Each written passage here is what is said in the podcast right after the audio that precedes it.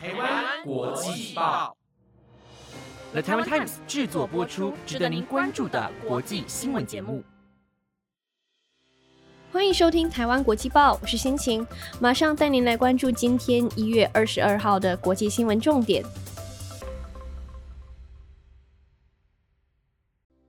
各位听众朋友，晚上好。今天的内容有：以色列同意将加萨赋税资金交由挪威持有；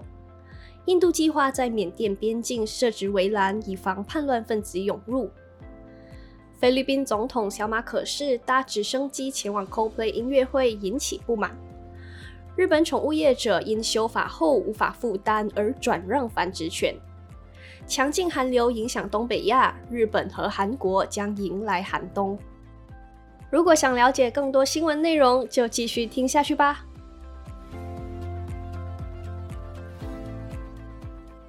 首先带您来关心，以色列官员昨天表示，以色列内阁批准一项计划，将专门用在哈马斯控制的加沙走廊，但是已经被冻结的赋税资金交由挪威持有，而不是转移给巴勒斯坦自治政府。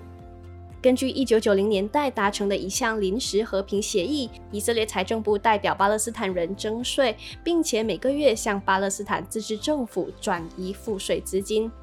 巴勒斯坦自治政府在以色列占领的约旦河西岸行使有限的自治权，但是这项安排一直存在着争议，包括以色列要求赋税资金不得流向哈马斯。以色列和大多数西方国家都将哈马斯列为恐怖组织。在二零零七年一场短暂的内战后，并且是以色列撤出屯垦居民和军队两年后，哈马斯从西方支持的巴勒斯坦自治政府手中夺取对加沙的控制权。但是，尽管哈马斯接管加沙的许多巴勒斯坦自治政府公家单位的员工仍保住工作，并继续透过转移的赋税收入领取工资。以色列总理尼坦雅胡表示，内阁关于赋税资金的决定获得挪威和美国的支持，他们将成为这项计划的保证人。尼坦雅胡办公室表示，这笔钱或任何等价物，除非得到以色列财政部长的批准，否则在任何情况下都不会转移，并且也不会经由第三方转移。巴勒斯坦解放组织今天表示，该组织希望获得全额资金，并且不会接受阻止包括加沙在内的工作人员支付薪资的条件。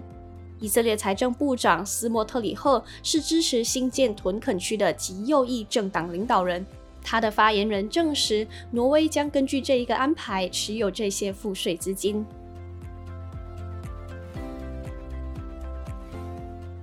接下来关注，根据印度媒体昨日报道，印度计划在跟缅甸广阔且警戒松懈的边境新建围栏，并将废除一项边境地区人民自由流动的协议。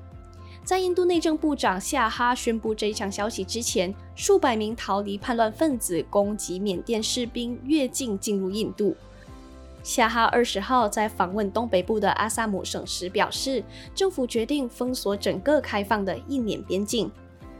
印度和缅甸边境绵延超过一千两百公里，从偏远的丛林到高耸的喜马拉雅山峰。夏哈并没有透露修筑围栏的时间或是建造围栏的细节。他表示，印度政府也将终止两国边境地区自由流动的协议。这项协议允许居住在边境地区的民众不需要签证就可以短暂的进入对方的领土。根据印度二零二一年的政府统计数据，印度已经在跟巴基斯坦的边境设置了两千多公里的围栏，与孟加拉的边境也设置至少三千一百公里的围栏。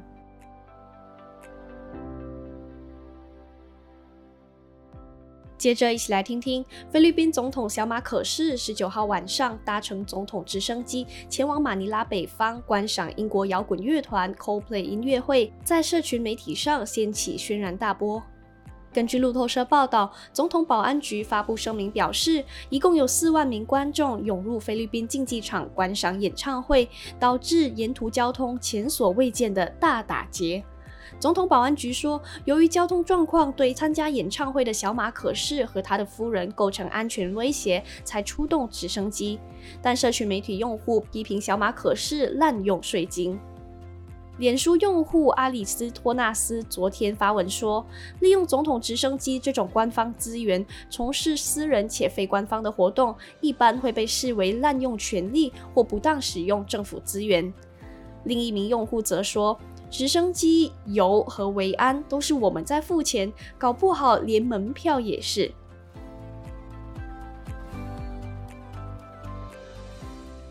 继续关心，受到日本政府修法的影响，日本宠物业最近出现转让退休繁殖犬的现象。举凡达到法律限制的配种、生育次数和年龄的繁殖犬，因为无法再为业者带来营收，但后续的饲养费用却会加重业者的经济负担，因此被转让。但繁殖犬从出生后就没有接受训练，也让这些狗很难被领养。日本政府在二零一九年针对《动物爱护及管理法》进行修法，规范宠物繁殖相关课题。过去两年，光是一家繁殖场就有七十只繁殖犬必须退休，在卖不掉又无法转让的情况下，有二十只狗被送往动物保育中心等待领养。繁殖业者表示，我们也想尽可能的继续饲养它们，但这些退休狗狗们的饲料费用要从哪里来呢？我们也必须付员工薪水，所以只能放弃这些毛小孩们。经营宠物拍卖会的业者为了这些退休繁殖犬设置了一个收容中心，目前已经收容了三百只正值壮年的犬只，并为它们举办领养活动，寻找第二个家。收容退休犬的宠物公园流通协会会长上原胜三表示，由于繁殖犬一出生后就被养在笼子里，几乎没有受到颈圈、牵绳等行动受限的训练，行为不太受控，需要重新接受训练才有饲主领养。最后，仍有三成的毛小孩只能一辈子待在笼子内，直到老死。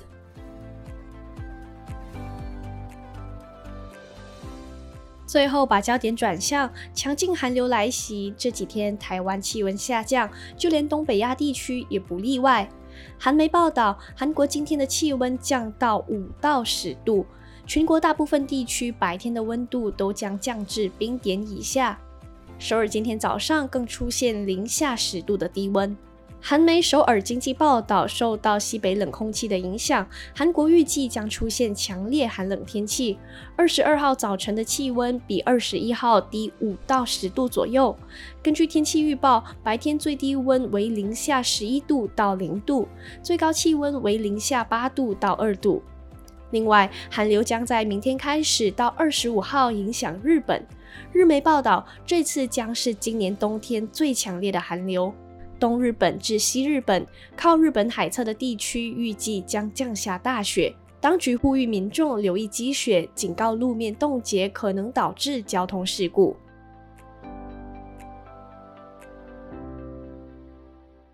以上就是今天的新闻内容。这几天天气特别寒冷，大家出门时要好好保暖，衣服要穿厚些，千万不要感冒喽。如果有什么想对我们说的，欢迎在 Apple Podcast 底下或是台湾国际报官方 IG 留言。我是心情，我们下次再见。